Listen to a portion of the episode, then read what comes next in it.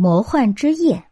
从前有位美丽的少女叫仙帝，她的父母很早就去世了。继母和两个相貌丑陋的姐姐把她当做奴仆一样使唤，还经常嘲笑她，叫她灰姑娘。有一天，皇家信使送来了一封精致的信，信中邀请他们参加今晚在王宫里举行的盛大舞会。灰姑娘也很想去。可继母的两个女儿都嘲笑她，说她根本没有像样的衣服，还要求她在去之前要干完所有的家务活儿回到屋里，她翻出自己唯一的裙子，打算改改它的样式。她正打算动手，就听见继母在尖声的叫她。可怜的灰姑娘只好放下手中的裙子，匆匆的跑下楼去。继母叫她做这做那。令他根本没有时间来打扮自己，他伤心的决定放弃舞会。许多小动物们都非常喜欢善良的灰姑娘，大家都为她不公平的遭遇抱屈。于是大家开始动手帮她改裙子，他们量啊、剪啊、打褶啊、缝啊。到了傍晚，灰姑娘终于干完了手里的活儿，继母和两个姐姐也准备出发了。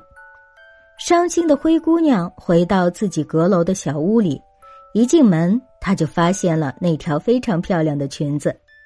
动物们叫她赶紧换上衣服去参加舞会，裙子非常合身。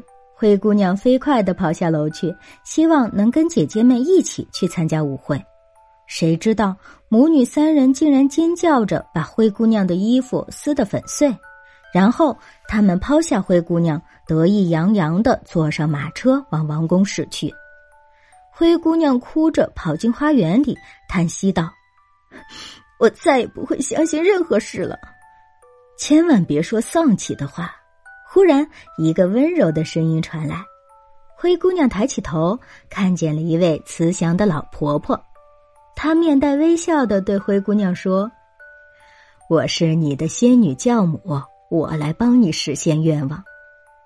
于是他四下打量了一番，说：“我需要的都在这里了。”只见仙女教母挥动魔棒，银光闪烁的仙粉从天而降，小老鼠们变成了四匹骏马，南瓜一下子变成了一辆华丽的马车，小马变成了伶俐的马夫，目瞪口呆的小狗变成了男仆。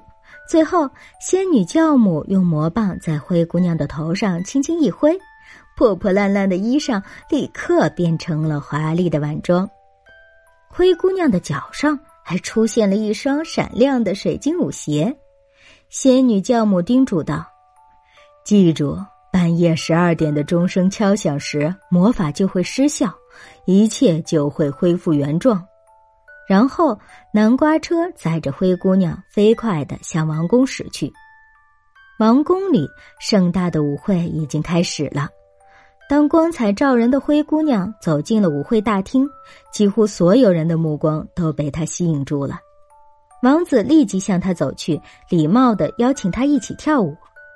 他们跳了一曲又一曲，眼看就要到十二点了。灰姑娘来不及解释，便匆匆奔向她的马车。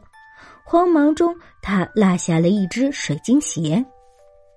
当十二点的钟声敲响时，魔法失效了。灰姑娘衣衫褴褛的坐在花园旁。王子没能追上灰姑娘，只找到了台阶上的一只水晶鞋。他当即宣布，哪位姑娘能穿上这只鞋，他就要娶她为妻。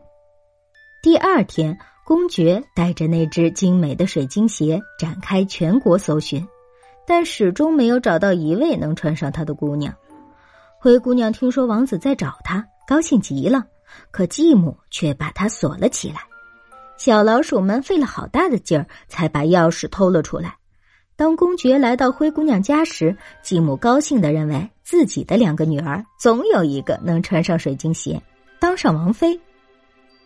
可是。他的两个丑陋的女儿，谁也穿不进那只鞋子。